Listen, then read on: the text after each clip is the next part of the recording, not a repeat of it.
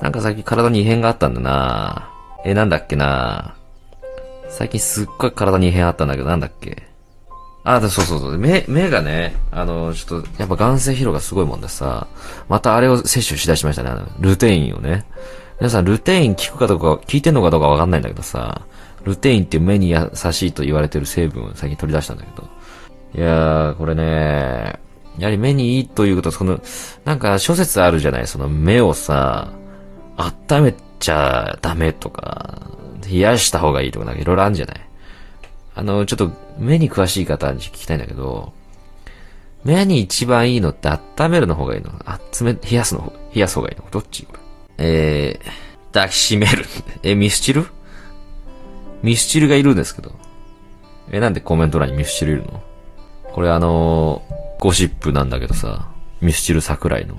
ミスチル桜井と、偶然出会った人から聞いたんだけど、偶然公衆トイレで会った人から聞いた話なんだけどさ、男子便所でね、こうやって言ったらね、あの、横にスッと来たのがミスチルの桜だったっぽくて、えっとって。ね。うん、で、その人は、うわさ、え、ミスチル桜だってなったらしいの。わわわ、すげえすげえってなって、どうせなら、桜井さんの、そのチルドレンを見てやろうってなったらしいのね。うん、ミスターを、せっかくなら、その、見てやろうってなったらしくて、ちょっと覗き込んだらしいのね。まあ、一切、チルドレンは見えなかったんだけど、もうこの世のすべての人間の中で、一番おしっこの水圧すごかったらしいよ。半端じゃなかったらしい。とどまることを知らなかったらしいよ。すごいですよね。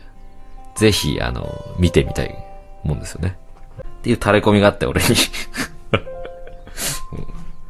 うん。羨ましいな、これな。かなり。でも、なんか俺も実際そういうの目の当たりにしたいですよね。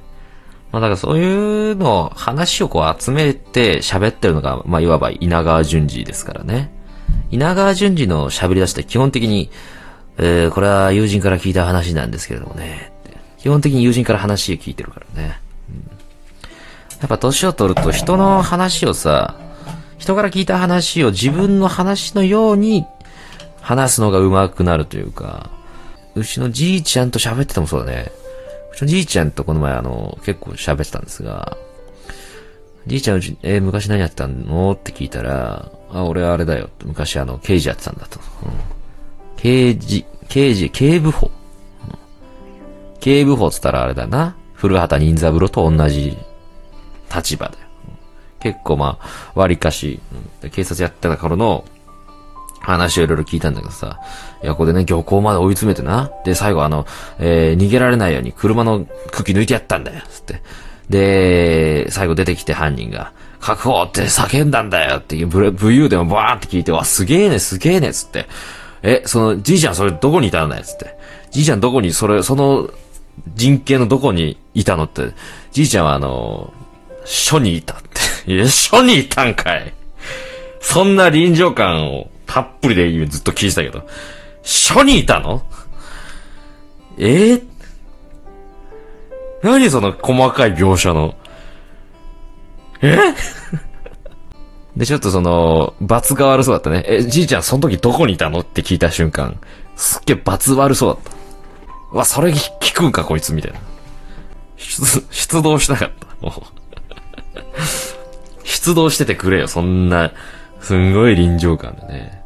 もう聞くだけでね、その、伝聞のみで、もうまるで、もう映画一本アクション映画みたいな感じだったんですよ。